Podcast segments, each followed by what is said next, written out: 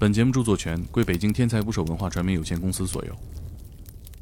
她嫁过去以后呢，她丈夫是个孝子，她妈妈不高兴，她丈夫就打她，大街上睡觉去了，就是晚上这晚上她不能回来，这晚上回来她肯定得死，她就跑到北京来了，什么都不会干，只有一个工作，又有住的地方，又有吃的地方，就是做家政，所以她才做的家政。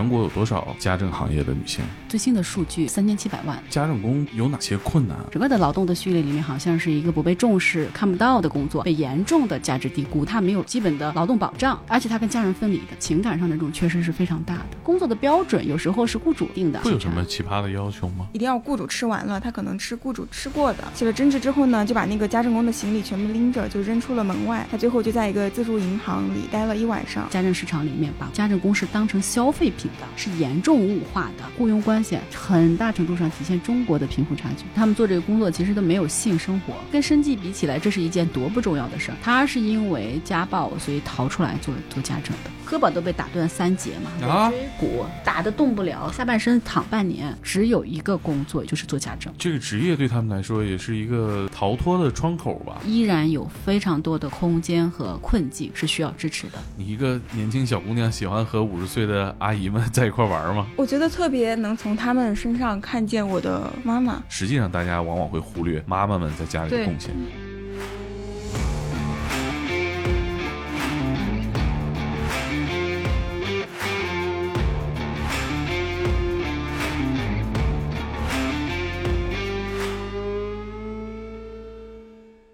请点击订阅我的播客，拜托了。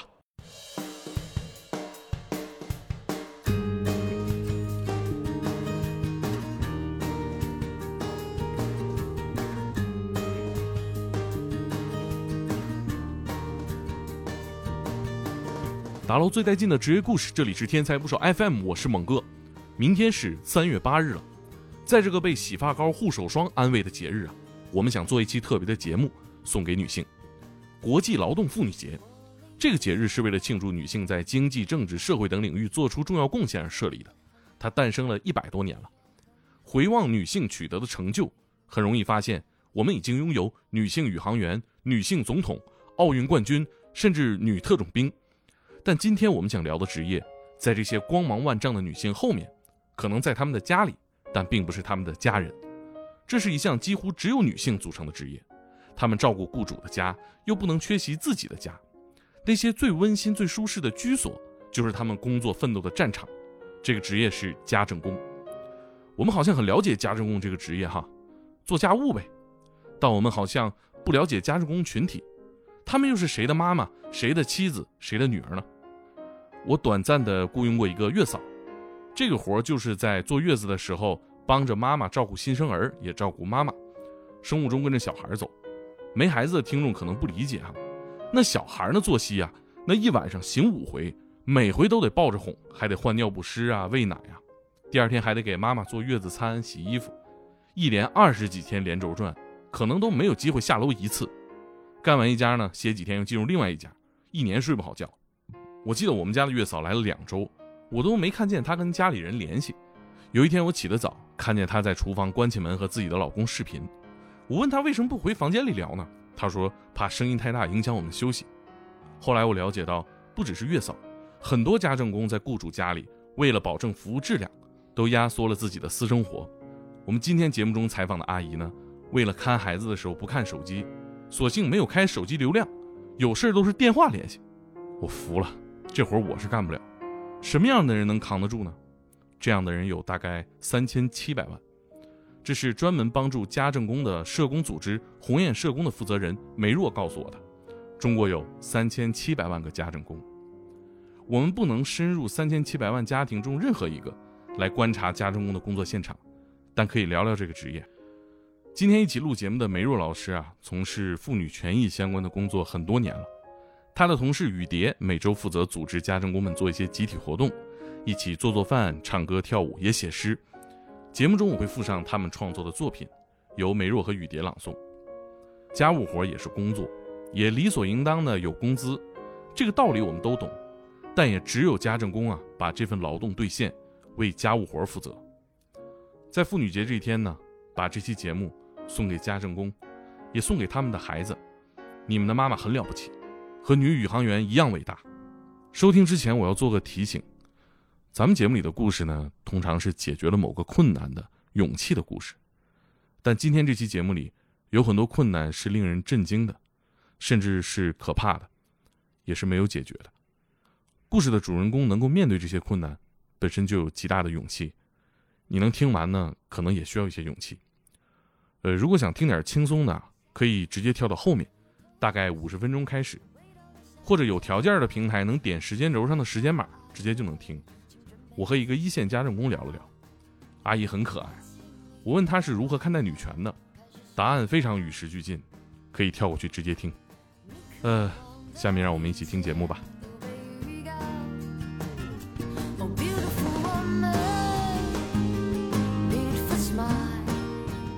呃，我们欢迎今天来到录音间的嘉宾，来自鸿雁社工的。梅若老师和雨蝶老师，呃，大家好，我叫梅若。大家好，我叫雨蝶。咱们这个单位是做啥的？可以给我们 一句话介绍一下 啊？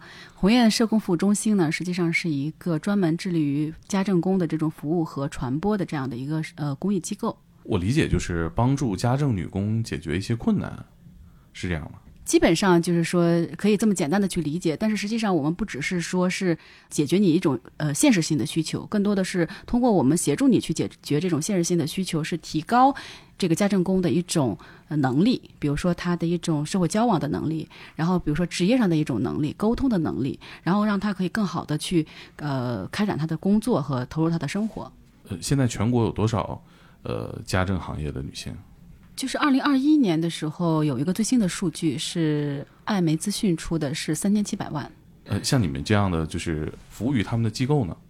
服务家政工的机构，就是专门做家政工服务的机构。实际上，中国鸿雁应该是一个唯一只做家政工服务的，因为也有一些机构它是做综合性服务，但是其中里面有一块是做家政服务的。总共算下来，我觉得有家政工服务这项业务的全国应该不会超过十个。呃，那家政工都有哪些困难啊？整体上来说，其实家政工的他的遇到的困难，其实是呃分布在他整个的这个职业里面的各个方面的。比如说最基本的家政工这个职业。在我们的传统的概念里面，这是一个低阶的工作。以前就是奴什么保姆啊，说难听点是伺候人的活儿。对，伺候人的活儿。然后这个工作呢，在这个我们的认知里面，就是它好像是一个低阶的工作。然后工作的内容好像也比较简单，所以它在整个的劳动的序列里面，好像是一个不被重视、看不到的工作。而家务劳动本身在整个的劳动里面，它又是一个被被严重的这个价值低估的一个。对，那看职业价值本身。职业价值值是被看低的。第二就是它是一个，呃，这样传统里面是这发展出来是这样的一个职业，它又没有受劳动法保护，它是一个非正规就业，所以他们的一种雇佣关系是雇主和家政工之间通过中介建立的一种劳务关系。所以他作为一个劳动者，首先他没有基本的劳动保障啊，所以他一旦出现一些问题，他就没有办法去。让自己的这个权益可以得到更好的保障。第二个部分，很多做家政工的人都是女性啊，家庭里，在全国的大量的家政工里面，大概有百分之九十五是女性。哦，竟然有百分之五是男性？对，我以为百分之九十九是女性。呃，擦油油烟机啊，这也算家政工？对，家政的一个部分，有一些是男性啊，一些重里面有一些体力活呀，维修相关的，呃，然后是男性会有。那大量的其实这种家庭照料，它。都是女性来完成的。那这些人，他们出来从事这个工作的时候，有很多都是三十岁、四十岁，然后这个年龄呢，正好是他整个他自己的一个生育期，就是他孩子的成长阶段。而他很多人像育儿嫂，他要去照料别人的孩子，他的这个就是生育期和照料别人的孩子，他实际是重叠的一个一个时间段。嗯。所以，而且他跟家人分离的，他是独自一个人在这个雇主城市里面一个人打拼的，所以他这种情感上的这种缺失是非常大的。是，还有就是，他可能没有朋友，没有任何社会网络。他不像我们在一个公司里面有同事，对吧？嗯，他有一个他的人际交往的网络，他相对来说是比较简单的一个社会结构。环境里全是他的雇主。对他基本上都是在一个家庭里面嘛，他都是你如果他的雇主。对对对，是的。这压力也太大了。对，确实这个他的精神压力会比较大。那这个也谈到，就说他的社会支持网络会比较低，因为他本身很多人有百分之九十是从农村来的。嗯或者是城就是呃城镇的那种下岗女工，她进到一个大城市里面，要重新去适应这个城市里面的呃适应城市人的文化习习惯，适应这个城市里面的各种就是规则啊，是都是她原来的这种呃文化里面没有的。所以从这个角度来说，他的这种社会支持网络呀，然后社区的我们社区的这种基础呀是没有的啊，他有点是孤军奋战。他们一般是怎么找到你们的呢？因为我们是有热线的啊，好多家政工他也有有点像口口相传啊哦。他们虽然不参加我们活动，但是他知道在北京有一个机构有一个热线是专门给家政工服务的，然后他们就可能就相互之间告知吧啊。我们也经常会发我们的公众号啊什么的，说如果你有什么帮助需要求助的，可以给我们联系。呃，通常这个会打来电话都会怎么跟你们说啊？大概都是什么事情啊？呃，就是个案一般是这样的，有一大部分是，比如说我跟雇主发生了纠纷，啊，然后我们可能会帮忙介入去协调去处理这件事情。那有的时候可能因为是雇主的原因，有的时候可能是家政工的原因，我们也不能是因为做家政工服务的，嗯就完全是站在家政工的这个这个。不管你是对的还是错的，我得站在他角度，不是的。我们可能要去一个协助他去了了解这个过程中发生了什么样的事情，然后可能这个过程里面你应该承担的责任是什么，对方应该承担责任是什么，我们怎么更好的？如果你受到了不公平的待遇，对吧？受到了你的权益受到了损害，那我们可以协助你去处理这件事儿。如果你需要必要的法律咨询的话，我们也可以给你转介，比如说找律师给你做咨询啊什么的。呃，通常会有什么矛盾啊？你说像一个雇主和家政工，他这个家政工虽然不是你们家的一个呃亲人，但是他是密切的跟你生活在一起的，是一个共同居住者。那他在这个生活过程中有非常多，比如说生活习惯上的不同啊，对吧？然后有一些工作标准之间的一种差异的理解呀，那就会出现这个不同的认知、不同的理解，就会有一些小小的摩擦。当然，就是说到需要到鸿雁来求助的时候，那已经是说，哎，这个关系要破裂了，或者这个关系就需要一种外力来解决。那为什么会发生这种呢？因为这个行业第一是一个私领域的一个工作，还有这个行业里面很多的这个工作是去到雇主家里，这个工作的标准有时候是雇主，比如他来定的啊，你这个擦的干净不干净，嗯对不对？呃，这个事情做的规规范不规范，嗯，对吧？这个很难有如此细致的在行业里面很细致的这样的规定，嗯，那有一些还是个人偏好啊，那这个上就会有一些差，有差会有什么奇葩的要求吗？最多的就是什么洗内裤啊什么的。还有就是他们不能先吃饭，要等雇主吃完再吃饭啊这一类的。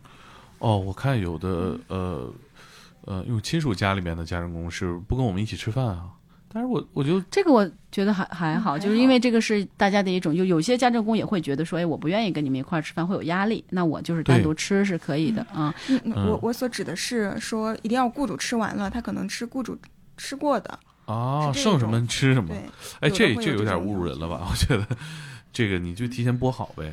但也有一些像有一些小时工，他就是会这样子。前两天有一个小时工，就是你要不让他不用在这儿吃饭，但是要等着在这儿洗碗，后来他就不干了。啊，你就是人做完饭了，在这等你洗碗，但你不管他午饭。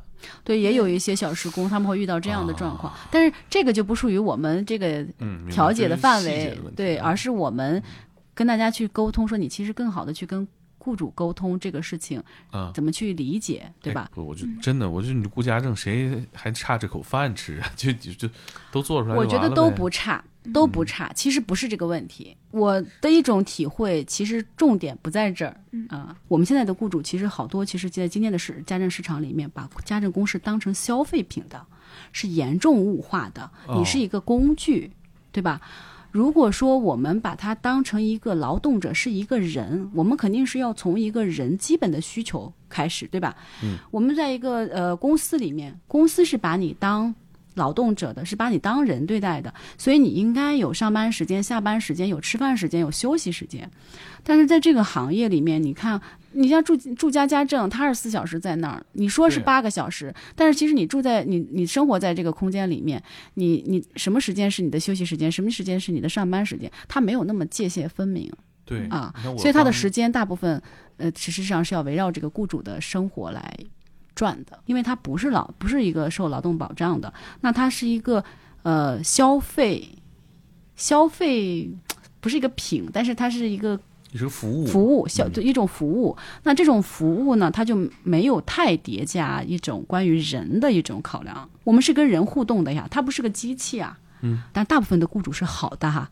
那有一些可能他们没有那么充分的去理解，我请的一个照料者，我请的一个服务者，他是一个人，我应该从人的角度上，我应该怎么去跟他合作。嗯而本身他的这种职业，他认为是低阶的，甚至这些这些家政工很多的文化程度不高，他在这个过程里面又没有办法去建立起一种更强大的自信，说我来跟你谈一谈，对吧？啊，你刚提到洗内裤这个点哈，我我以前还真没想到过这个，呃，有点儿 应该是怎么样的？大家都是怎么做的？应该是不洗的，然后哦包括和袜子、内裤和袜子，其实都是。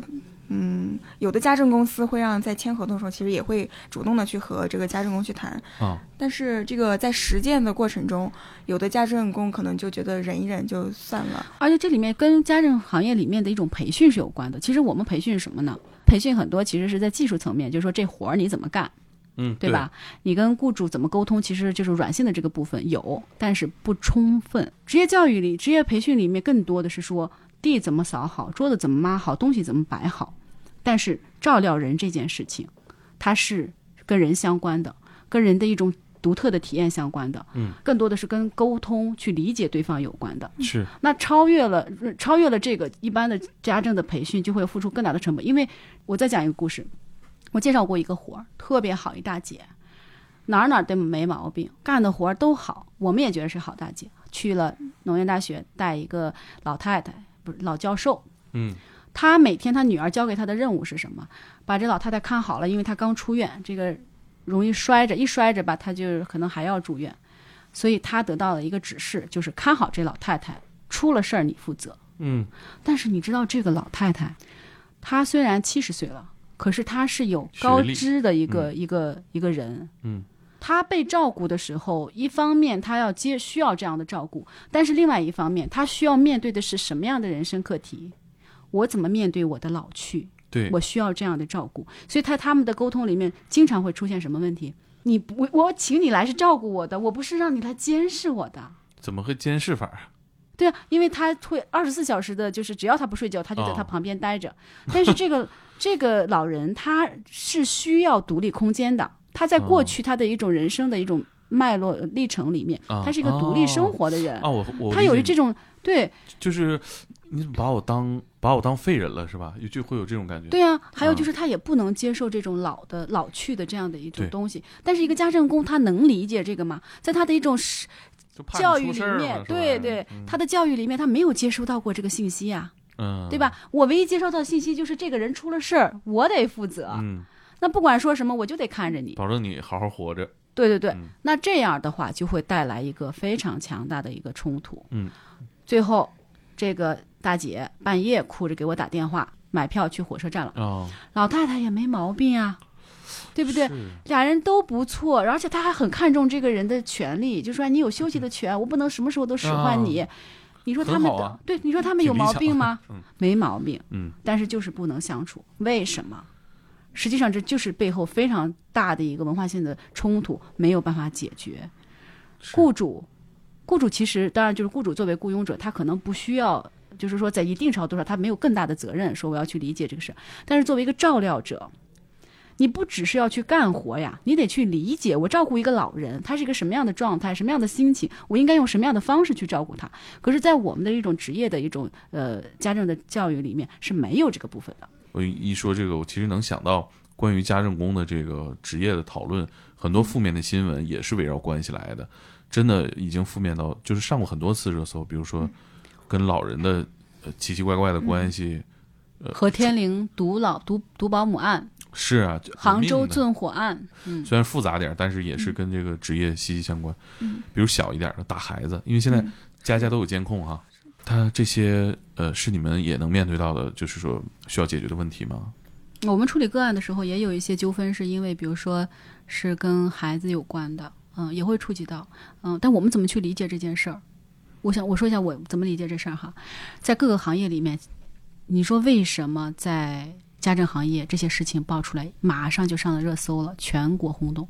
实际上是因为这是一个非常非常私人的一个领域，家政工是进入到人家庭里面最柔软、最脆弱的部分，它是需要安全的保障的。但是是这个个体就进入到这样的一个家庭就大家很害怕家政出问题。我们社会上出现的那些小的事件，是因为我们今天有这个网络信息，所以会知道那些有一些极端的事情。那些当然是应该去制止的，应该要去被看见的。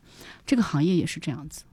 这个行业如果给这些人足够的尊重和信任，我觉得都会很大程度上逆转这个职业里面的从业者他的一种失衡，就是内心的一种失衡。嗯啊、其实你知道，雇佣关系啊很大程度上体现中国的贫富差距。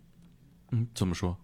就是很多的雇佣者，就是其实家庭条件是很好的，而很多的家政工，他的他是生活在很极度贫困的状况的。嗯，所以你如果在一个这样的关系里面，不创造一种好的合作的互信的一种关系，嗯，其实它的风险当然是很大的呀。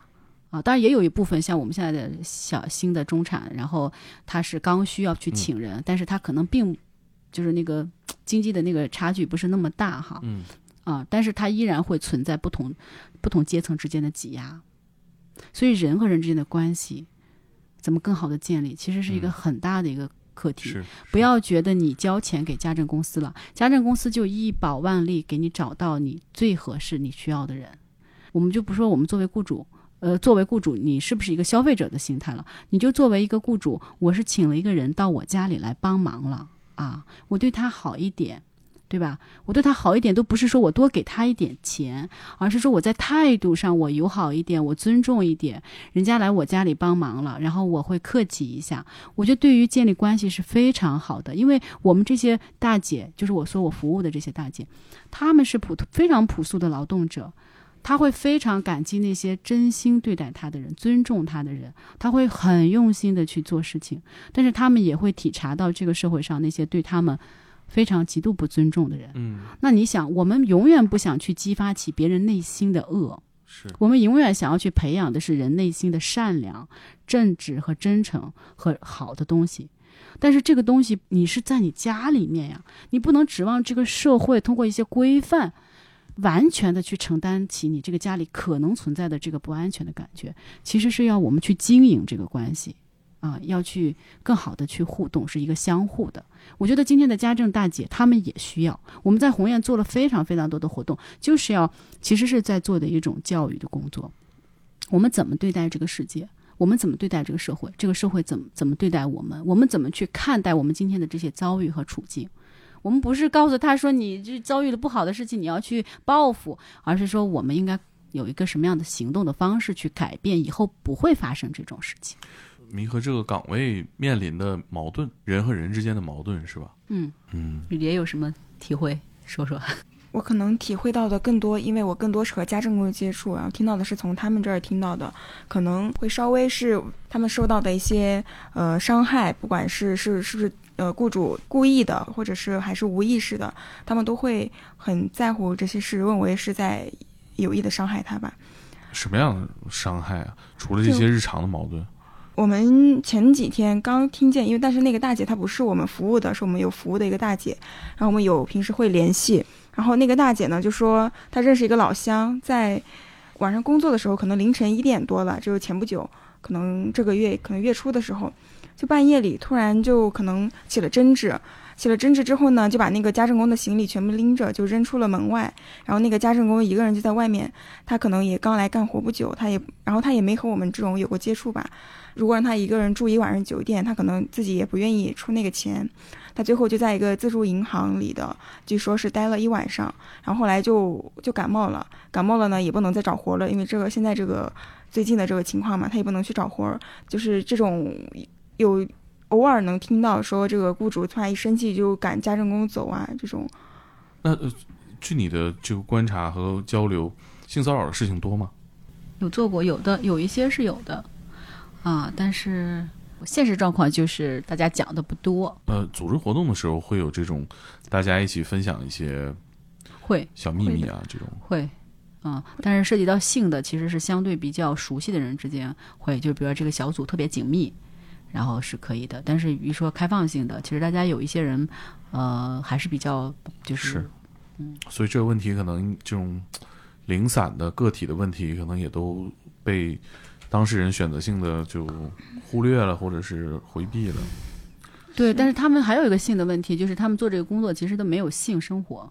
啊、因为一直在外地，对对对，一年回一次家。啊，对对对，他们自己也不会讲，因为跟生计比起来，这是一件多不重要的事儿。其实不止不只是性啦，就是情感，其实都是缺是缺乏的。他，我觉得他在这些做家政的人来说，他们也会觉得说，哎，我提这个事儿，就是人的生存需要是第一位的嘛，就是这些属于精神上的需要是次要的，就都不应该启齿，嗯就难以启齿说，哎，这是我这个需要。嗯，那实际你你们做过这个调研吗？实际上是有人有的呀，因为有一些他虽然不跟大姐说，但他跟我们说，他可能会觉得我非常有非常强的需求啊，我生理上的需求、情感上的需求啊，有人还写东西、写诗啊，写 写一些文学性的东西嗯来去表达这个东西啊，他是有需要，他是真实有需要的，嗯，但是他没有无处安放啊，这也是这个职业特殊性决定的，嗯可能很难解决的一个困难哈。是，所以其实大部分都是像这些都是更被忽略的了。你是大概什么时候开始做家政工方面的？一一年。哦，那十年了。十年，所以我去年我们做了一张专辑嘛，我们第一首歌叫《地丁花》嘛，就是二零一一年我当时做了一个片子叫《地丁花》，什么花？地丁花。地丁花。地丁花是一个草，就长在那缝隙里的那种很小的草。这个大姐她当时是受到比较严重的家暴嘛，就她跟我讲这个故事的时候，后来她她特别热爱文学，然后她就写了这个，她就说家政工就像地丁花一样，非常坚强，在任何的地缝里啊、石缝里啊、路边啊，四处可以开，非常顽强的生命力。她就觉得像家政工，她是因为家暴所以逃出来做做家政的。像那个时候我访谈过的家政工里面有有一个大姐，东北的。你知道，你知道我看到她的时候哈，我现在都能记得，就是那个画面，她就一直，她眼睛特别大，就一直在那里滴掉眼泪。她跟跟我讲的故事是什么呢？她是她丈夫老打她，她就练就了一种能力。一方面呢，你会觉得她有这样的一种能力，这是多顽强；另外呢，你会觉得在那样的一种顽强、狼狈的一种体验背后，是多让人觉得可悲。她丈夫每次回到家喝醉酒就打她，但是呢，先不打她。所以她就知道这规律了，所以她先要给她丈夫先端一杯水，送到他跟前，先让他消消气，然后呢，因为打的就是那个胳膊都被打断三节嘛，椎骨打的动不了，下半身躺半年。她每次被打了都要躺很长时间，拿是拿东西打呀、拿东西打。然后呢，她是个裁缝，她特别会做衣服。他们家就她一个人的这个赚钱来养家，然后有个有个孩子，所以她大丈夫呢不不干活，然后要打她，还那个就是脾气特就是喝酒啊什么的。所以她后来她就找到了一个办法，怎么逃避这种就是这种家暴哈，她就把那个一个薄被子，还有一个床单儿放在他们家窗台上，呃平房。听到她丈夫今天喝醉酒回到家以后，先端杯茶递到跟前儿，看脸色不对，下一步他就是迅速的开开门，拿起窗台上的那个布包就跑了，他就到外头大街上去睡觉去了。啊，她啊她就去他县城大街上睡觉去了，就是晚上这晚上他不能回来，这晚上回来他肯定得死，就是不伤也得残，就是很很严重的暴力。所以她后来最后她丈夫打她没有办法，她就跑到北京来了。跑到北京呢，干什么呢？什么都不会干，只会做裁缝。但是北京好像也不太需要，当时只有一个工作，又有住的地方，又有吃的地方，还夏天不热，冬天不冷，就是做家政，所以他才做的家政。呃，那有这个自己的收入啊，自己的工作对，自己的生活之后，他的问题解决的怎么样？呃，我当时访谈他的时候，他已经干了两年了，他一直没有回家。然后后面，因为我那个片子结束了以后，我其实都没有再找，就是再找到他。后来要离开北京了，不知道去哪儿了。啊，我当时是做了四十个家政工的，有很多很多这样的一些故事。再再给我们分享一些。就好多，其实家政里面有很多人是因为家暴，就是丈夫打的打他们出来。我还给你讲一个故事是，啊，杨改兰是哪一年自杀的？带着四个孩子，就甘肃的一个农家、嗯农妇，把四个孩子一起喝了农药死死掉的那个是哪一年？二零一六年还是一七年？一七年。一七年，一七年，就是在那个事情发生的前后，有一天我在我们地下室值班，突然来了一个大姐，瘦瘦的，长得很漂亮，很清秀，所有的人都在那里聊天。她就她第一次来，她就胆怯的就坐在那里。然后呢，我就觉得 她可能有话要讲。然后呢，我就开了一个话题，我就说：“哎，你们有没有听说过一些就是家暴的故事，被家里就是受挨打受气的故事？”然后大姐说：“听过呀，她的朋友什么的。”所有的人讲完了，她就在那里不讲话。后来我就看着她，我问她：“我说你有想说的嘛？”他说。她说：“我就是一个家暴，就是我家里就打我，到什么程度呢？她丈夫比她高，她很矮，她是甘肃人，但是很矮，大概有一米五五吧。她丈夫一米八，她嫁过去以后呢，她丈夫是个孝子，她妈妈不高兴，她丈夫就打她。最严重的，我觉得都不是打她，是我听到一个故事，让我觉得非常的全身发抖。”她说，她投胎的时候呢，因为他们家要生个男孩，她就生了一个女孩。这个孩子四十天的时候，她婆婆就不是一看就，她就老天天都是对她就是各种辱骂。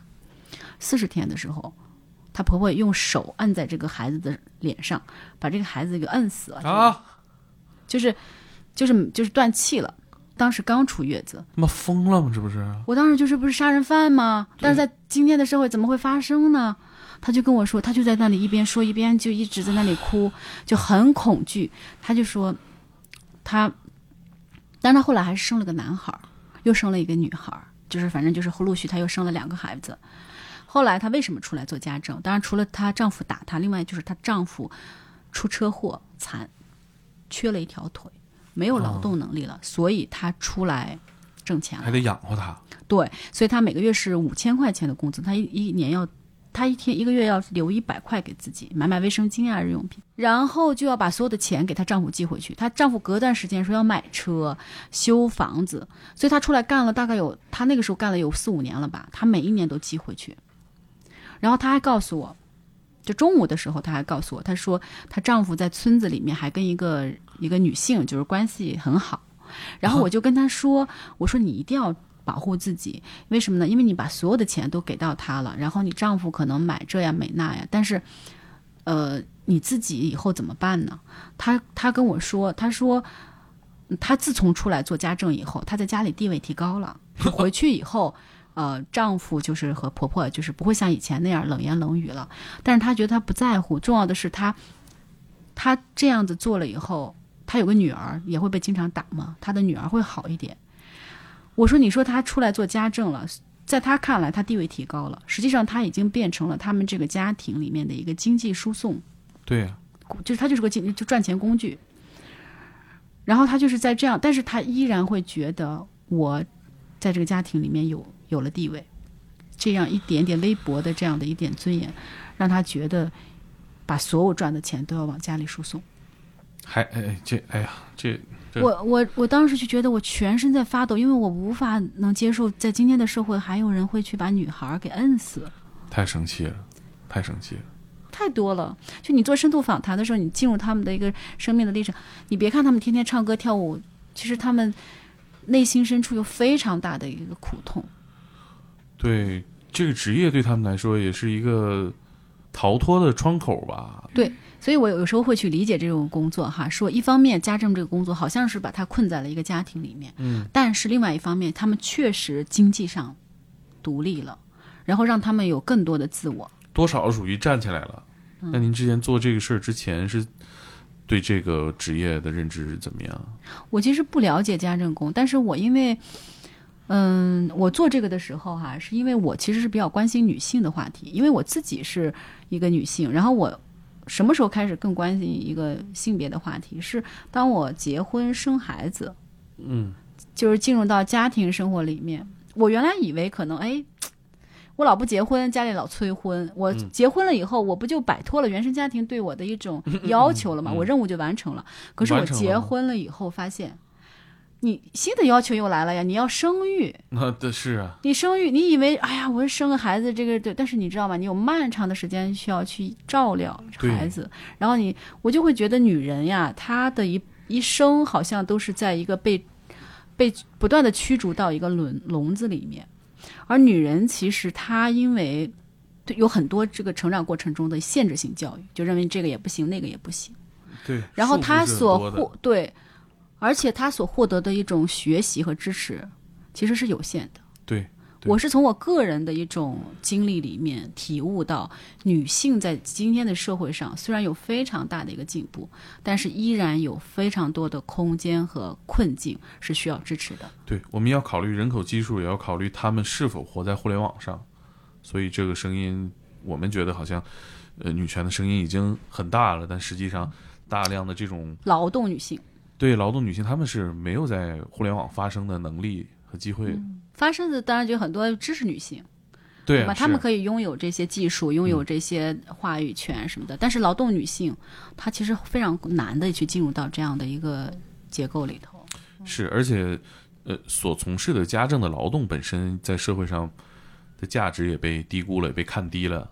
就是你像除了家政工以外，我们家庭妇女在家里面，家庭主妇啊，在家里面，她的工作也往往是被看低的。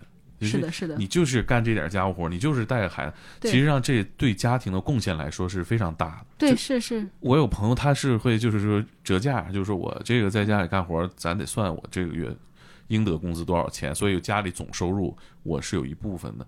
我觉得这就是呃一种直观的体现。实际上，大家往往会忽略妈妈们在家里的贡献。因为二零一七年我看了一个报告，它里面就写说家政行业啊，一七年的时候有个数据说中国有三千五百万的家政工，嗯，说他们为这个社会贡献的 GDP 大概是上百亿。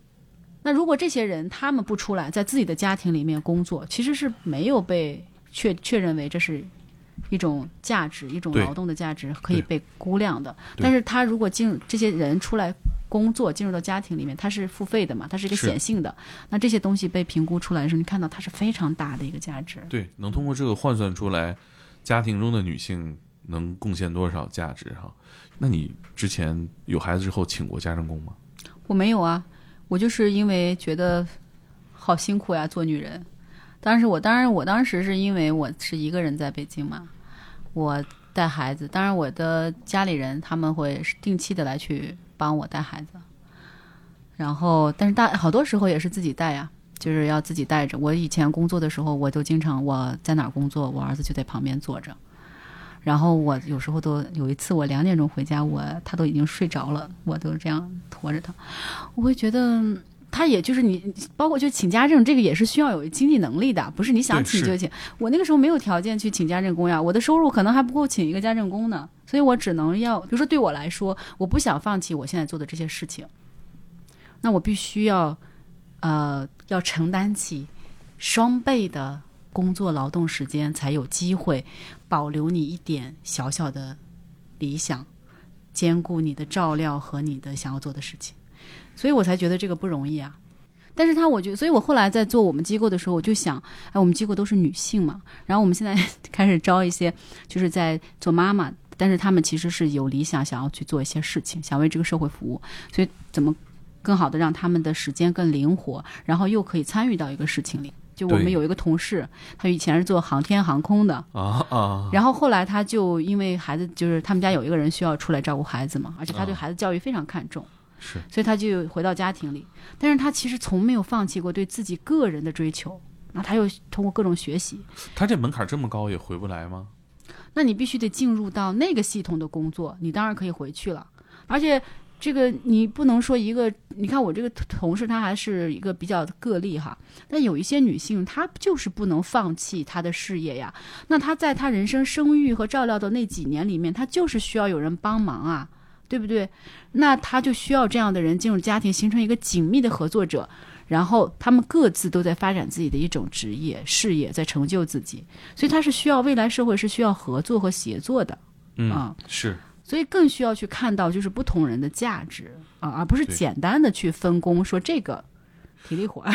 对我认识的好的雇主，他们其实非常清楚，这个家政来了是拯救他的生活的，他在这方面是远不如家政工的，所以这个尊重程度就比较高，对这个劳动的认知也比较高。嗯嗯，是的，是的，这三千七百万的从业者，他们也是自己家庭里的妈妈，对他可能也是我们周围朋友的妈妈，所以我觉得关注他们也是关注我们自己生活嘛。尤其这是这种大城市或者城市化必不可少的一个岗位，早晚会跟这些个职业打交道。对，所以我们其实现在要去关关注这个行业，其实说让这个行业可以更好的、健康的去发展，嗯，有更多的选择、更好的条件，将来它才更好的去补充到我们这个高需求的一个城市的一个家哎，庭照料。可是我听下来感觉，那岂不是这种大家政公司他们能做的事儿才是特别多，或者说能能该做的事儿有很多吗？是啊，应该是企业责任。对呀、是啊、我们希望可以企，就是我们也是希望对挺，高的，据我了解。我们也是想跟企业去合作呀，比如说跟家政公司。烦你们，或者跟你们什么关系呢我？们啊，烦不烦我们啊？我我想不不应该不烦我们。我们跟那个就是一个家政公司，还是国内特别大的家政公司，关系还是挺好的。然后他们也希望，比如说他们，因为他们也知道他们做很多人的工作，他们还希望。有企业社工去他们那里，因为他那个那个老板，他就总是跟我说，他你看我又在接个案，有一个阿姨怎么怎么了什么，啊，对他们处理是理他们也有他们也会去处理，嗯，但是他要处理呢，当然我觉得他有嗯复杂性嘛，就是他有雇主的考虑，然后有家政工的考虑，他要扮演一个双重和协调的一个一个角对角色。他有自己。我觉得我们可能跟他是一个合作者，嗯，可以交流一些经验。对对，因为他们也希望这个行业好嘛，他们就可以这个创造好的这个企业呃文化、企业品牌，赚取企业利，就是更多的这种利，对嗯，盈利吧对盈利，对。那你们做这些事情最大的困难是什么？就是我们想要去倡导的事情，它是需要很长的时间去做的，有的时候就会 因为看不到太多的改变，有的时候就会有点气馁。但这这可能对我，这是我觉得我唯一的困难，因为都已经朝着这样的一种理想了嘛，那其他的都不是困难了。啊，呃，你希望看到什么改变，或者说看到过哪些改变？嗯，从如果我希望看到什么，当然是希望我们家政工这个群体他们自己能够，呃，就是我们所谓的学到一些，就是有一些成长，有一些学习，知道怎么正确的沟通啊。那从整个社会，那肯定是希望大家对他们有一些更多的认识，就是真实的认识，不是靠几个这样的一个特例，然后去看待他们，然后再往上，再往上一点，就是希望女性女性的劳劳动。就不仅仅是家务劳动嘛，女性的劳动是能够被得到认可的。嗯，梅老师呢？我觉得雨蝶说的挺对的，就是这个困难，就是我们要做的是一个长期的事业，是一个教育的工作，非常的漫长，所以我们需要有耐心。然后可能我们今天我们像社工啊什么的，像这样的行业，公益的行业，然后呃需要更多的社会资源去支持它，才可以更长久的去做这样的工作。嗯，嗯，你们坚持做这件事情最大的获得感，或者说是快乐来源是什么快乐来源。我觉得对我而言，透过和他们和家政工在一起，那我和他们会有个良性的互动，然后我觉得这个互动这个过程中和他们在一起，就是我大概快乐的来源吧。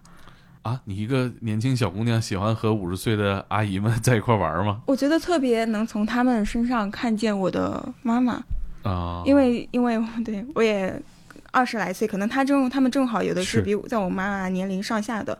因为我比如说前段时间我们做一个故事，他谈到一些，我就觉得啊，那我妈妈是不是也这样想的？那我平时嗯是怎么？那可能平时我自己去考虑的时候不会考虑，但是我听到，因为我妈妈她可能也会出于一些原因，不会说对我去说说出一些事，就是自己是怎么想的，嗯可能，但我可能透过他呢，我就在想，我妈妈是不是也是这样想的？我就觉得还挺有收获的。是那梅老师呢？我觉得这个世界上可能最就让你人觉得最幸福的事情，可能就是做服务吧，就是你能够给别人提供价值。是的，嗯，嗯，帮助别人，给予。还有一个我会看到是希望，就是你会看到力量。我原来就会觉得说啊，女性这么难，这么难。是啊，但是我我我自己可能经历的太少了，就是我经历过那些就是呃女性在不同阶段的那些困境啊，我就觉得非常苦。但你见到的是难上加难。对，是的，就是你看到这些大姐的时候，就她的条件比你差多了，但是她居然在那样的条件里面都可以焕发出新的生机，就是她可以在一种非常狭窄的、局促的缝隙里面去生长，她有很强的韧性。嗯这个我觉得就是，我觉得有时候我们对于女性，就是我我在她们身上看到，就说女性她有她的两面性。一方面呢，我们这个社会整体是低估女性的力量、女性的价值的。嗯。另外呢，女性内部本身它是有非常非常强大的一种动力、能力、潜能的。然后，女性非常重要的一个品质就是她们愿意合作，愿意团结在一起，她们更看重共同创造一种东西。我觉得这个是。非常好的，我我就觉得这些女性太厉害了，她怎么可以做到？对他到每个家庭，他能让每个家庭井井有条、干净整洁，这很有爱的一个职业。最后跟我们分享一下，你们做活动的时候，让雨蝶说，对大家会周末会组织他们做什么活动？我们的活动一般。分为几类，它有一些学习上的，组织他们做一些，比如说我们前面提到的这种沟通呀，或者一些职业技能啊，或者其他的一些学习类的。然后除此之外，还有就是一些放松类的活动，然后会组织他们一起跳跳歌舞。那还有就是他们，嗯，可能比较爱做手，爱做手工，他们的这个这个手也特别的灵活，所以他们也爱剪一些剪纸啊，尤其特别喜欢剪一些喜喜字啊，这种蝴蝶啊，觉得特别实用，过年自己能家剪了贴家里，然后。之外，呃，在这之外也会组织他们一起进行一些就是交流分享，因为他们可能在我们刚刚说的以这类时间较为贫困的人，他们可能一周工作六天，他们也不太愿意，呃，也不太能和和雇主去沟通吧。那可能他们一些自己的一些事儿，我们就会组织在活动，大家一起分享一下我们的近况啊，然后经常就能在这近况中听到一些还挺有趣的，呃，一些小故事的。呃，这些大姐们快乐时光都是什么样呢？他们会做些哪些事情？他们很开心啊，或者你印象深刻，大家就很嗨。嗯，我觉得大家第一个是在跳舞的时候，大家舞动起来，可能平时是身体要。可能说比较固定的一个姿势去干一些干一些重重复的事吧，在那里，因为我们有个大姐，她特别的有这个能力，她会组织大家一起跳舞，教大家跳舞，大家一起去，尤其是动起来的时候，大家就觉得哎，这个身体出了汗呀，就特别开心，释放一下哈。对，哎，对呀，家政工没有时间跳广场舞啊。对，这个人群都都是跳广场舞的，他们这个时间在在忙啊。是，还有一个会比较，他们会比较开心的，就是我刚刚说的。聊天的过程，因为我们一般会组织大家去聊，说分享一个近况，比如说我最近一个月有没有一件让你最开心或者你最难忘的一件事。那可能才开始，大家都是在这种慢慢的就会打开话匣子，然后就一件接着一件。然后比如说有个大姐她说我最近工作这儿出了一个问题，我不知道怎么办。那可能其他姐妹就会立刻涌上来说给她支招。我觉得这个场合就是十分的能够看到大家是十分互助的。嗯，我记得你们刚刚提到他们也做一些文学创作。会写作哈，有没有打动你们的作品？可以给我们念一段吗？读一下何姐写的那首诗吧。我来找一下，就是务须样样做到最好。你你来读啊。我无需样样做到最好。文何明英。我无需样样做的最好，为了生计，每天都在争分夺秒，看不到希望也要奋斗，也要往前奔跑。我的生活历经风吹日晒，像是路边的野草。我是一名家政工，自家的事情不能做少，工作时不能偷奸取巧。我依然努力，坚强站立，坚强到不能倒，做一个有韧性、英姿挺拔的女人，把自己的后半生料理好。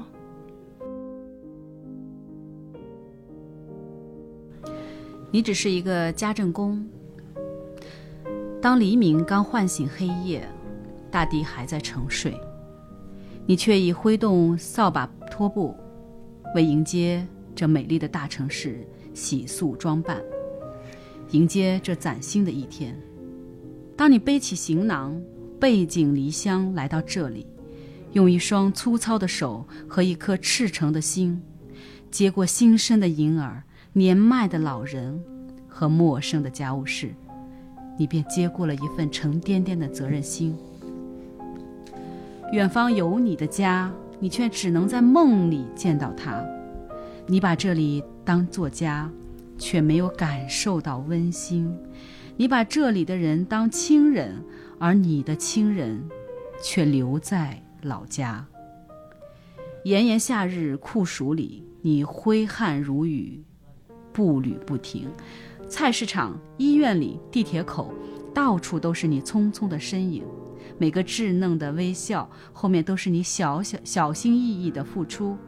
每个康复老人的身后，总有你耐心细致的呵护；每一个整洁舒适的房子的各个角落，都有你辛勤的汗滴。你用一双粗糙的手维持着两个家，你用一双长满厚茧的脚把城市和乡村来回丈量。你呵护着别人的健康，你给多少家庭解除了后顾之忧，却有谁会在意你的身体是否健康？亲爱的姐妹啊，要学会爱自己。你是一个家政工，哦，你只是一个家政工。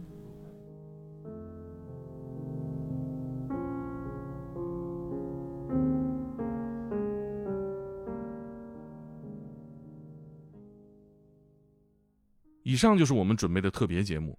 临近周一呢，我是左思右想，还是得和一线家政工聊聊啊。属于家政工职业的节目，当然应该听到家政工的声音呐，这样才对。高阿姨是个北京某高知家庭的家政工，她的孩子和她一样在大城市打拼奋斗，而在她老母亲眼里啊，高阿姨也是自己家庭中的孩子啊。当这三个家庭的身份有冲突，她是怎么解决的呢？而且我很好奇呀，我们讨论女权的时候，他们在劳动，连手机流量都没有，无法参与讨论。那他们是如何看待女权的呢？回答很让我意外。啊，哪儿说错了的话，大家评论区教育我哈。阿姨没研究过，就别说她了。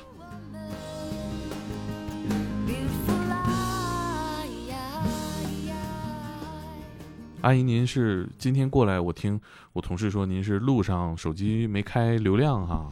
哦，我的手机就没有流量。为啥手机没有流量啊？我从开始就是光个办个手机号就没有要流量，在客户家就是有的时候看看手机吧，出门我就不看了。哦，嗯，在路上就不看手机。在客户家里，因为有网哈。嗯，对，有网。那路上，比如说呢，家人给您发微信怎么办啊？嗯，他们就知道我没那个流量啊，就打电话。因为我们带小孩的，嗯，在那个院里面玩，你有流量就想看手机嘞。人家嗯，大人不愿意让你看手机，所以就不不办流量最好了。那他们自己看孩子的时候，手机看不看手机啊？那他们就看看吧，我还看着孩子了呀。你做家政做几年了？我在老家做了两年吧，嗯，这是在北京做了有七年多了吧。在北京做的都七年多了啊。哦，那 那咱俩这个北漂的生涯差不多长。您当时做家政之前还有其他的工作可以选吗？嗯，在老家那个时候是孩子上是高中，我这儿陪读来。我们是嗯农村的哦，从村里过来陪读哈。对对对，陪读完后面那个他上上大学走了，我就去做那个家政。嗯，陪读的时候还是兼职，给他边做饭边去那个饭店洗碗。啊，然后在他学校，嗯，不是学校给个房子，我在那还给那个学生收拾食堂，那个有时候工资也不低。学校专门那个，啊，说实话，觉得咱们条件的话不太好，来陪读的，在这个找个工作。嗯，我的孩子那个时候在学校是免费的，哦，学费是免费的，成绩很优秀，所以对对对对对，提前录取的。高中吗？对，高中。来北京之后，当时想的就是来继续做家政。对，觉得是老家工资低呗，活是一样多啊，嗯，工资差一半啊。现在一个月大概能挣多少？现在一个月七千吧。可以，可以，可以。嗯，怎么样？累吗？干得开心吗？不累，孩子大了，在他们家到四年多了。哦，这孩子我三个月去的了，现在都四岁半了。哦，那看着孩子一点点长大的哈啊！再说是他上幼儿园了，在家里就没什么事儿，也就是个打扫卫生、洗洗衣服。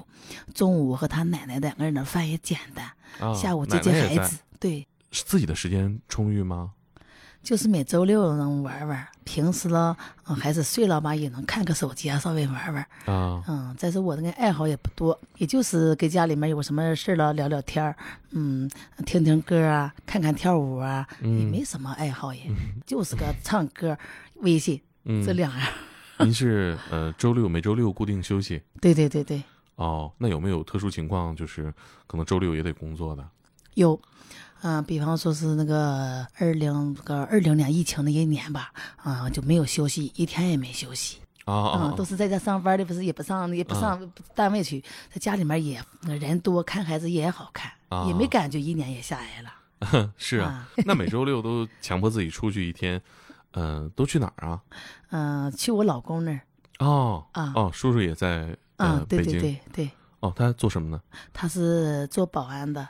感觉您做这个工作好像没有什么呃摆不平的，你自己也挺开心的。最开始做的时候有没有什么特别大的挑战和障碍啊？开始就是刚来的时候，普通话啊不会说，就是老家话，人家面试就听不懂，嗯面试不上，然后就给老人先做饭、打扫卫生。那个时候挣钱太少，不甘心，后面要去学个证，又赶快练那个普通话。哎呀，有一个月，第二个月我都上了那个看小孩的活了。啊，嗯呃，普通话怎么练呢？普通话就是自己在这儿做，自言自语，赶快说学念这个东西呗。就是有的书啊，什么有的那个广告啊，什么，啊，就那样念，让他们听，哎，听着行了，这老师才让你面试的。嗯，他们是呃一起工作的阿姨都，啊，嗯，互相纠正一下普通话对他们听听我看行不行，因为他们比我来早的吧。啊。那最开始面试的时候大概是什么样啊？比如说有客户来面试，会聊些什么呢？聊就是，哎，嗯，多大了？哪儿人？那个看孩子，嗯，会不会看孩子啊？看到几年了呀？你的孩子多大了呀？那孩子干嘛了呀？嗯你来北京了，你老公怎么办？呃在哪儿呀？他都要问你一些，了解一些嘞。呃，然后说是孩子这几个月啦，比方说他们家孩子几个月了，现在需要干嘛呀？啊，结果他说干嘛？嗯、比方说要洗澡，先准备什么东西呀？他都要问你，问你知道哦你是专业的，哎，他也敢用你。哦，嗯，比方说你需要多少工资啊？哎呀，我说是差不多就行了，别人多少我多少。刚来的就是那，别人多少我多少，就那样。也是通过中介介绍这些客户嗯。嘛对。啊、呃慢慢有没有总结过什么经验？就是说，大概他问这个问题是想了解什么啊、我现在哪个地方可能不足啊，或者是呃什么样的比较容易能面试成功啊？你们会交流这些吗？跟那阿姨都也交流啊，反正是态度得好点儿。而另外啦，那跟客户说东西，嗯，一般就家里的活儿都包过来，就是这样就说就行了。你不能说是这个活我不干，那个活我不干，那就不行。啊，嗯，你得有这个呃这个态度的，没有这个态度，你去人家家里就不行。那您现在做了几年了？感觉怎么才能干好一个家政工啊？像这种住家的，想要干好家政工，就得是看看人，你得看懂人家的心事，嘴也不能太馋了。比方人家今天要是嗯、呃吃火锅是辣的，我就不喜欢吃，咱也呃也没有不开心那个样子。嗯嗯、你们吃你们的，因为你们都愿意吃辣的，都是那涮羊肉什么了，有那个不辣的了我吃，嗯，辣的我就不吃了。这样我也不馋，我是这样的，不能斤斤计较。嗯，真的，你在人家家里待着，你不能计较。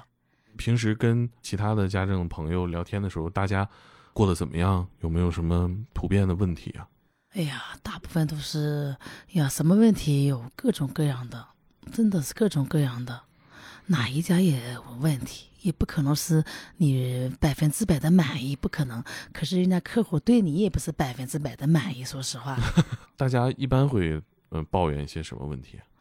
还是客户家都是一般是舍不得让那个阿姨都吃的多，哦，还是吃上大家嗯，舍不得。最纠结这事儿。那有没有大家周六了都休息，一起约着吃点好的？哎呀，阿姨都是各顾各，都是吃碗面条。一般像您这个丈夫在身边儿还挺好的，大部分的家政的阿姨们，他们的家庭什么情况啊？都是老公在家里面儿，嗯，照顾的孩子啊，要不照顾着老人啊，要不然就是，呃，家里没有地呀、你看我的就是家里没地，没老人，嗯，老人吧，有个老人吧是有哥哥有姐姐管的，我们也不用操那么大心。那您在工作当中有没有自己身体生病啊，或者是扛不住的时候？呀，不过我的身体还行，嗯，在这儿还没有，就是个顶多是感冒，家里感冒药吃了就好了，吃了一顿就好了。太好了，我现在身体可能都不如您好。可能我们那天干活就不一样，嗯，嗯。这几年当中有没有请请过假呀？或者家里有什么事儿啊？这来七年半了吧？嗯，就是二零二二零二零年那个疫情那年，嗯，不是一年没回家，到十月份儿，嗯，光刚过完节时候，家里面我姐和我哥哥打电话说我母亲病重了，其实是八月十五到病重厉害了，他们觉得是话这个病就回来也不顶多大用处，因为他那个是，呃，是癌症。癌症吧是回来也是，反正是老人受罪的，我们就看着。啊、我姐说你不用回来，也没跟我说呀，这是后面才跟我说，说是不用你回来，回来没有多大用处。啊，有我哥，有我姐都看着嘞。那个就在医院住了一个多月，恐怕是也没有用我伺候。嗯，给我丈夫说了，说是不用他回来，嗯、他也知道肯定回来就走不了了，呃，这就等天气嘞。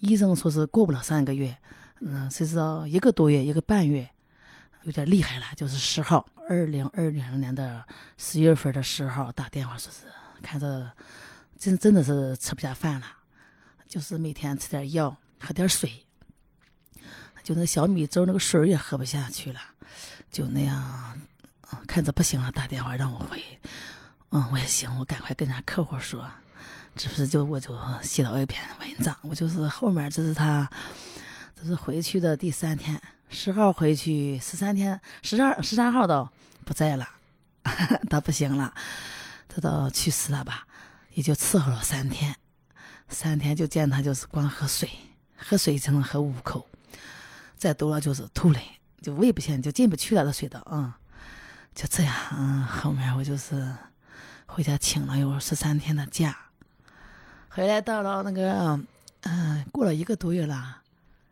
反正是平时偶尔也想起那个母亲那个死那个情况吧，啊，在死那个时候，嗯，平时不跟孩子玩，有时候也没有时间想，晚上躺到床上了，哎，该不是心里也不得劲儿，是吧？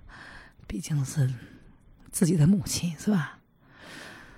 就是十一月份底，我就在这儿坐着没事儿了，我就是就写了一篇文章。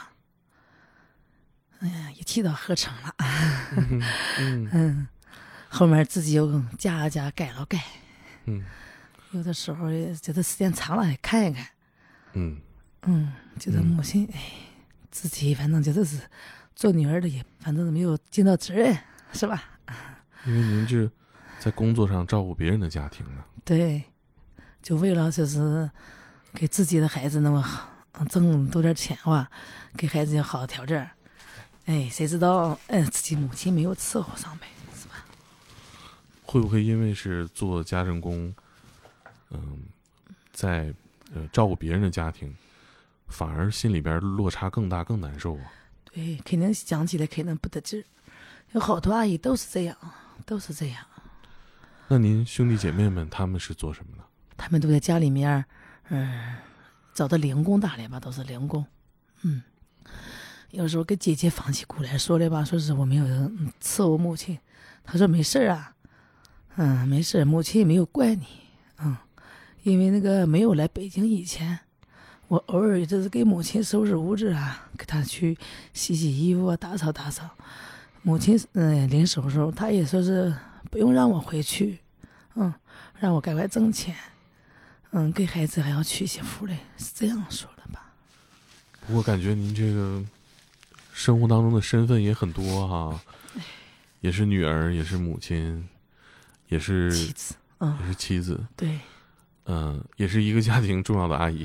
哎，可是哎，这么多身份也挺累的吧？倒是我这个人大大咧咧嘞，大大咧咧嘞还行吧，只不过是偶尔想起来是不那个不舒服吧，觉得愧对老人家吧，嗯，嗯，倒是过去就过去了，反正是觉得是人死不能复生，是吧？跟客户家里边聊过这些吗？也聊吧，嗯、聊没几句啊，怕人家难受嘞，所以自己就克制住，尽量开心一点，因为你给人家带小孩儿嘞，是吧？嗯，嗯那小孩儿逢年过节您回家了也想小孩儿吧？嗯，也想吧，反正是从小带大的话，肯定不一样，看着也可爱，也聪明，那个小孩可聪明嘞，真的聪明，可会说话嘞。啊，啊，比方这两天我做饭的吧，我炒的菜也就一般吧。他说我说好吃好吃，哎呀太好吃太好吃了，阿姨做的饭太好吃了，哎呦，男孩儿吗？嗯，男孩儿，哎呀智商可高嘞，哎呦可会说话了，可会给你戴高帽了呀，哎呦 我太爱阿姨了，哎呦阿姨那么好啊。那比方我休息晚上回家了，进门就是阿姨我好想你呀，你这么晚才回来呀，哎呦我搂住你，我可会那个男孩儿，嗯。那处理完妈妈后事之后，回到客户家里，孩子有没有跟您交流过什么？嗯，孩子就他就问了吧，他问妈妈阿姨去哪了？他妈说，嗯，阿姨的妈妈嗯不在了，去世了，他回家嗯看看妈妈。他说是那个说是回来回来不是问我啦？我说我的妈妈不在了，还不在是什么意思啊？我说就是电视上的我是死了，哎，死了是什么意思啊？我说死，哎呀，死就是不在了呗。后面就给他转移话题了呗，他也不懂耶。有的时候是，比方说是不是就跟电视上打死了？嗯，我说就是那个意思。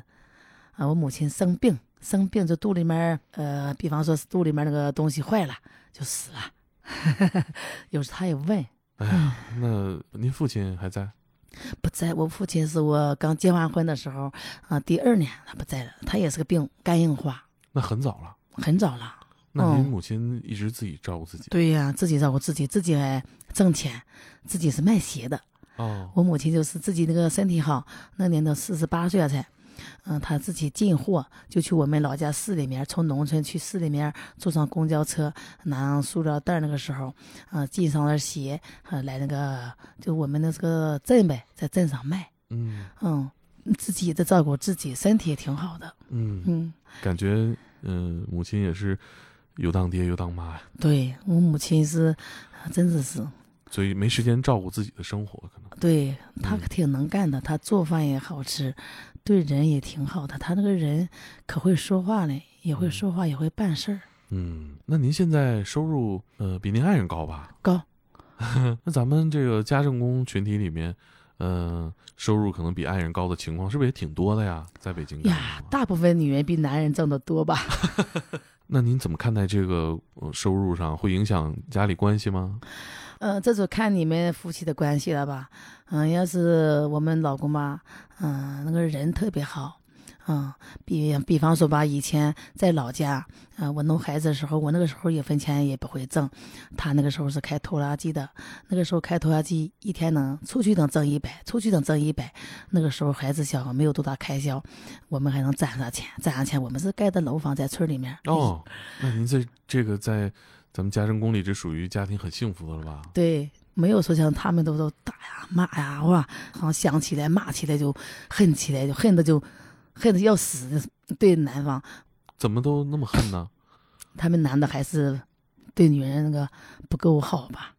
这个职业里面很多阿姨，嗯、因为工作关系照顾别人家庭，挺影响自己小家的。像您刚哦才说，可能夫妻关系也不好啊，儿女父母也不常见啊，对，那怎么才能改善这个情况呢？以您看，怎么做好家政工作同时，把自己家维护好啊？呀，一个人一个想法。反正我这个人吧，觉得是，既然两个人走到一块儿了的话，嗯，就互相呗，是吧？都互相，男的体谅体谅女的，在外面不容易。我老公也在那说是你累了话，多休息休息，你干活别那么着急。我的脾气是急，干活是特别想赶快干完，干活太快，就这样互相的，反正是一直是互相那个心就暖点儿吧，是吧？嗯，两口子你不互相，嗯，跟谁说的？咱们两个儿子也没有姑娘。嗯，嗯，除了两口子互相能，跟儿子说呗，儿子也能。哎呀嗯，有时候儿子忙也一般，我们也嗯不聊什么天儿，就是有什么事儿了，我们在我们四个人在群里面说一说。你别惯着他，他他们有的是功夫跟别的女孩聊天儿，跟自己家长应该多聊聊。嗯，哟，一般我儿子忙，有的时候我跟他说两句话，他还没顾上回答。他说：“妈妈没有顾上啊，昨天忙了，没顾上给你回答。”嗯哎，呀，我就算了，没事，我就跟你爸爸聊天就行了。嗯挺 好。嗯，咱们那地儿呃重男轻女吗？小时候生孩子那个时候，高高兴兴的，这个儿子好。您生两个男孩肯定。到现在人家都是姑娘好但，都是两个姑娘。嗯，嗯，您知道现在呃很多年轻人都在讨论我们要呃女权，嗯，您知道女权是什么意思吗？我还不太懂，因为我的文化水平不太高。女权是什么意思啊？女权就是呃让女性更有呃权利，让女性减少对女性的偏见和压迫。比如说以前古时候封建社会，女的只能在家里边，女的不能读书认字，哦女的不能当官儿，哦女的不能呃抛头露面工作。你可能有丈夫了，你就得做呃家庭工作。你可嗯能呃丈夫不在了，你才能出去工作啊。啊，呃，所以这就是一直延续下来，可能现在有这个重男轻女的思想啊。啊，但是现在这时代不一样了哈。，对，时代变了，女方都出来了，女的都出来了。你怎么看待这个变化呀？呀，我觉得倒也行，因为什么呢？呃，这个因为什么？因为那个家政那个阿姨啊、就非得女的了呀。嗯，你看北京多少阿姨的，这嗯全中国才三千七百万的吧？嗯我觉得这个离不了女的。这个社会变了，也就该女的挣钱了，也不能让人。可是男的吧，进家里也得是替女的干活呀，怎么了哇？应该这样，互相嗯平等的，是吧？嗯嗯，我们家就是平等的，我们老公就是进门，嗯、洗衣服、做饭，嗯、什么活也干，反正是嗯不嫌不闲住。也是叔叔表现好。对对对，他就从来是这样，不是说是我挣开钱了，他是这样，可不是啊，可不是。那比如您要是现在儿子们都要谈婚论嫁啊，嗯要找儿媳妇儿，你有什么要求和标准呢？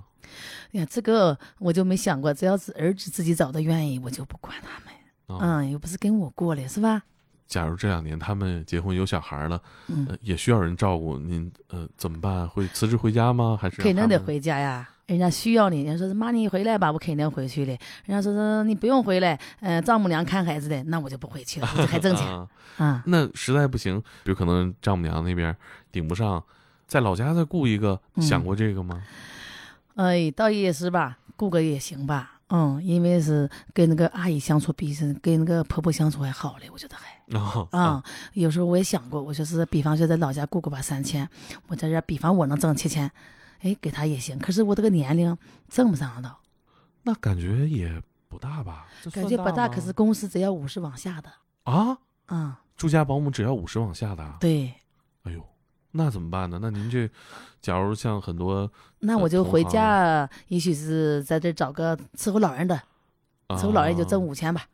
哦，伺候老人要便宜一些。嗯，也清闲啊，老人毕竟是不用那个跑，不用跳嘞。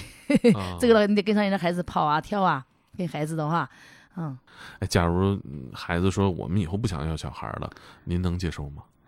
我这个能接受，因为现在的你在北京待惯了，我觉得都不结婚不生孩子可多了，我觉得还好嘞。像嗯我们生孩子多辛苦啊！嗯你要是我现在想说嘞，哎呀，假如我要现在是个姑娘嘞，我也不结婚，我也不结婚，老了就找个养老院算了，真的，嗯，我真的都是，哎呀，就结完婚就没有闲着，累两个孩子累大，弄孩子是那个上学、做饭、家务、去地里面，哎呀，只有陪读，只有出来打工，哎呦，就没有为自己活着，真的。现在那这些女孩子们，她有的时候家里边也 也催啊，就是说你得结婚啊，得生孩子，但实际生孩子挺耽误女孩自己的计划的哈。也不享福。弄完孩子，弄完老公，老公老公好了还行，还觉得还行。老公不好了，哎呀，一辈子刚不想结婚了，我觉得来自您这个年龄对他们这个观点的认可还挺少的。能接受了，我能，我能接受了，就不结婚我也接受了。那您有没有想过，到时候那太晚了，您这体力什么的带孩子也累啊，那个时候他们自己想办法带呗。啊也让他们找一个家政啊工，，我带孩子也不少了，我也不想带了。嗯真的是哈，嗯，虽然我没有带自己孙子，我跟别人带，我挣上钱了。嗯嗯，你到时候可以远程指挥，您啊雇一个，您也是家里的奶奶，那到时候您可得不看孙子也是奶奶。对，嗯那那你到时候得给那个家政工多做点肉哈。嗯，嗯，假如您放假了，孩子不需要您照顾，有安排，呃家里边也不需要老人照顾了，嗯，你想去哪儿玩一玩吗？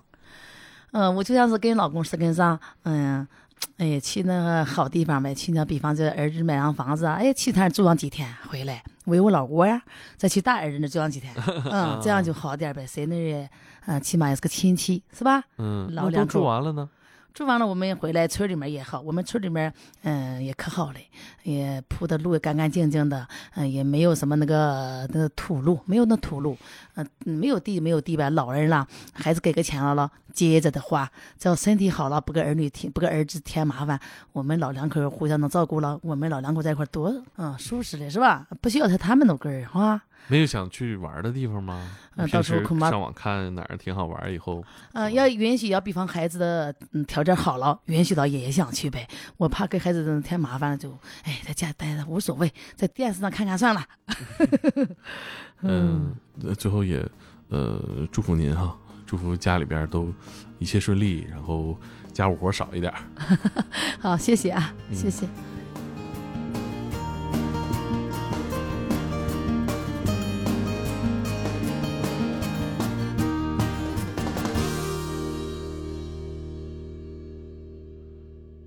以上就是本期的全部内容，感谢高阿姨，感谢梅若和雨蝶，祝妇女节快乐。